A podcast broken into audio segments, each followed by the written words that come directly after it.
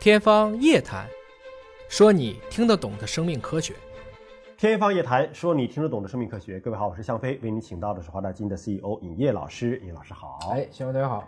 尹烨博士好。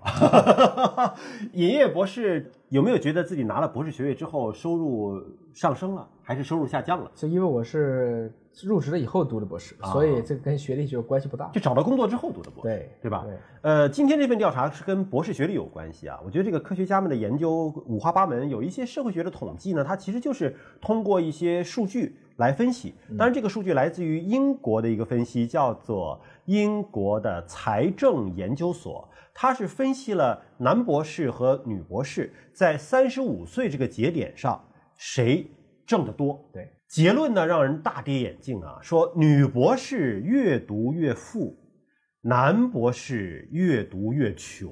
在三十五岁这个节点上统计，男博士是负的，你根本都是你之前为了学习投入的这些成本，你在三十五岁你根本挣不回来。而女博士在三十五岁这个节点上的时候呢，她的收益已经跟她之前的投入相比，能够营收百分之二十以上了啊，对赚百分之二十以上了。这是个什么现象呢？我很奇怪。啊其实这是一个吃饱了撑了的 现象。啊我们其实一般看这样的文章吧，我也很无奈。首先，你为什么非要分成男女呢？那确实得出了不同的结论就呢。你可以在比如说一米六八以上的男子和一米六八以上的，他也能 也能有个不同的对结就论嗯你想分怎么都能分出来。所以这样的文章吧，你看一般都是这种吃饱了撑了的发达国家干的。就是英国财政研究所 吃饱了没事儿。儿。前不久翻译了一本书嘛，叫《金主》。对这个作者就马彻呢，他最嗯近又写了一本新书，叫做《这个创新的起源》，是讲科技史的。它里面就强调了一条，说英国现在一条跑道修了几十年还没修明白，嗯，大家都不知道应该怎么办。但是有一群人就因为调查这个跑道周围有几只蝾螈，嗯，啊，有几个蝙蝠，呃，多大的噪声，却因为一直在扛，赚的瓢满钵满。嗯听懂了发吗文章明白。他就是就环境调查天天跟嘛你对着干嘛？对啊啊，我动物保护协会的，我通过收集很多爱心人的钱，我就跟你干，我可以去有一份底面的收入，但是这条跑道却没修起来。嗯，其实有很多的这种科学，其实都已经不是科学了。就这样的调查研究，它的意义到底是啥呢？嗯，我们可以从这个文章里面分析一下，然后我来给你讲一讲我从这里面看到的背后的这些故事。嗯比如说，三十五岁，嗯他首先说硕士啊，嗯女性的回报率是正百分之二，男性是负百分之二。那么博士学位的女性为百分之八，男性为负百分之九。嗯，啊，这个过程中我们可以去想一下啊，一般读到博士要多大岁数？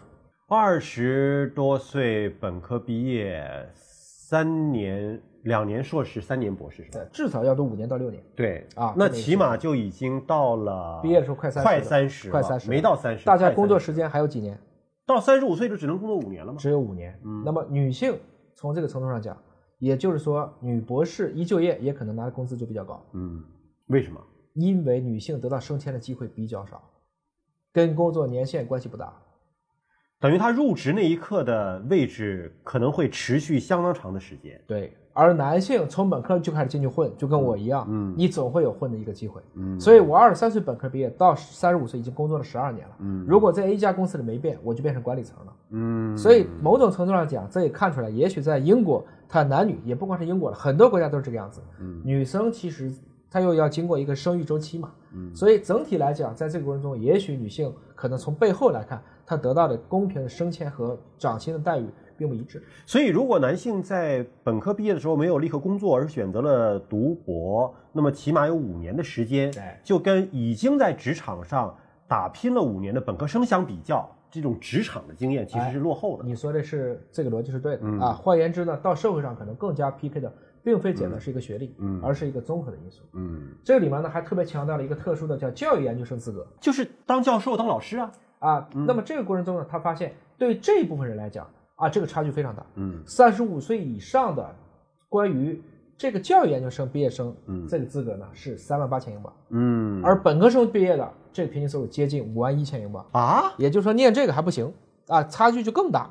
你教育行业不是需要博士吗？需要博士也可能你经验还不够，他可能要干到四十岁的时候，也许才能重新拉开，哦因为人家又没往下去统计，嗯大概是这个意思。但有一点呢，应该来讲，虽然说这个教育的这一类的毕业生嗯没有很高的收入，但是他也没有很低的收入。嗯啊，所以它的中位值应该说大家是相符嗯的，也就是说，我虽然好不到哪去，但我也差不到哪去，还是要为教育给一个比较体面的分析结果是这么告诉我们的。嗯，这个研究还发现了，就是说，大约有三分之一的硕士研究生为女性带来了统计上的一个正回报啊，而法律、经济和管理学嗯再重科，复一遍这几个学科，法律、经济管理 对你看看，大家都变成了精致的利己主义者，精英，要不在英国当律嗯师，要不在英国干金融，要不在英国做管理，反正吃完原告吃被告，吃嗯完被告吃原告，只要官司一直 打，我就一直拿着回报但这几个学科回报率真的是百分之二十，最高。是非常高的，在三十五岁的时候是就是百分之二十。那我们知道，像做律师也好啊，包括做管理层也好，他可能随着年龄的增长，他的资历啊，他的客户积累了之后，可能会更高，对，他会继续的上我升。们同样看男性，男性虽然回报率比较低，嗯大部分在三十五岁上，我们看到了它的回报率为负，对但什么学科依然有强劲的正收益呢？依然是法律、经济和管理。同时加了一个工程学，呃，男性的工程学就，我们就属于学理工的工的嗯混出来的，要不你还是那几科。像我们这种学艺术的就不行。 是，你看女性创意、艺术、英语、哲学专业，都是要比读研究生的同类学生要低百分之十以上。啊，你们这还叫低百分之你们算是学艺术的，我们是学艺术的呀， 好好好，我们好学历越艺术高，收入越低啊！ 我们就艺术生搞个大专就可以了，要什么本科，要什么博士。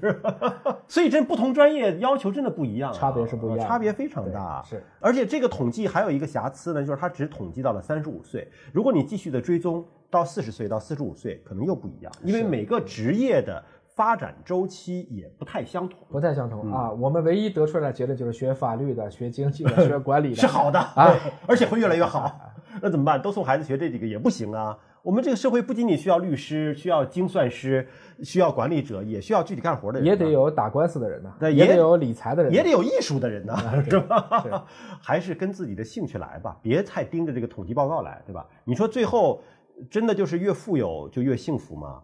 这个尹烨老师前一段不是有一条这个出圈的爆火的一个视频吗？嗯说上学期间你玩游戏好有人喜欢，打篮球好有人喜欢，等工作了之后只有有钱才有人喜欢。 挺悲哀的。对呀哎是怎么解决这个现实问题呢？希望到九零后以后，他们的物质已经逐渐富足了。其实，嗯在中国最核心的是房价，如果没有房价的问题，我相信大家还是可以过得很 happy 的。嗯，心态的调整也很重要吧。还有很你重要追求的那个物质到底是什么，对吧？总是先从仓廪实嘛，嗯啊，然后才能够慢慢的就让自己可以产生更多的一些追求，嗯知礼节也罢，我去善学习也罢。其实七零后还好，嗯我觉得还是八零后这一批比较惨，嗯，恰好赶上了房价上涨，房价上涨，同时上大学还自己交钱了。嗯，七八年是最后一届，我们已经是上大学自己交钱了，对吧？我79我们是79艺术类，啊艺术，好，好吧，啊，艺术类艺术类专 业从业要谨慎，而且艺术类的学费特别高啊，你这是吗不？特别高，特别高。对，那你当年为什么要上艺术类呢？就是鬼迷心窍了吗？ 希望所有的家长朋友们不要逼自己的孩子非要去学法律啊、金融啊、管理啊，还是根据孩子的兴趣来吧。我们这期的主题是什么？啊主题就是孩子想学啥就学啥吧，不要盯着博士、硕士和这些学历和这些专业了。好，感谢你关注今天节目，下期节目时间我们再会。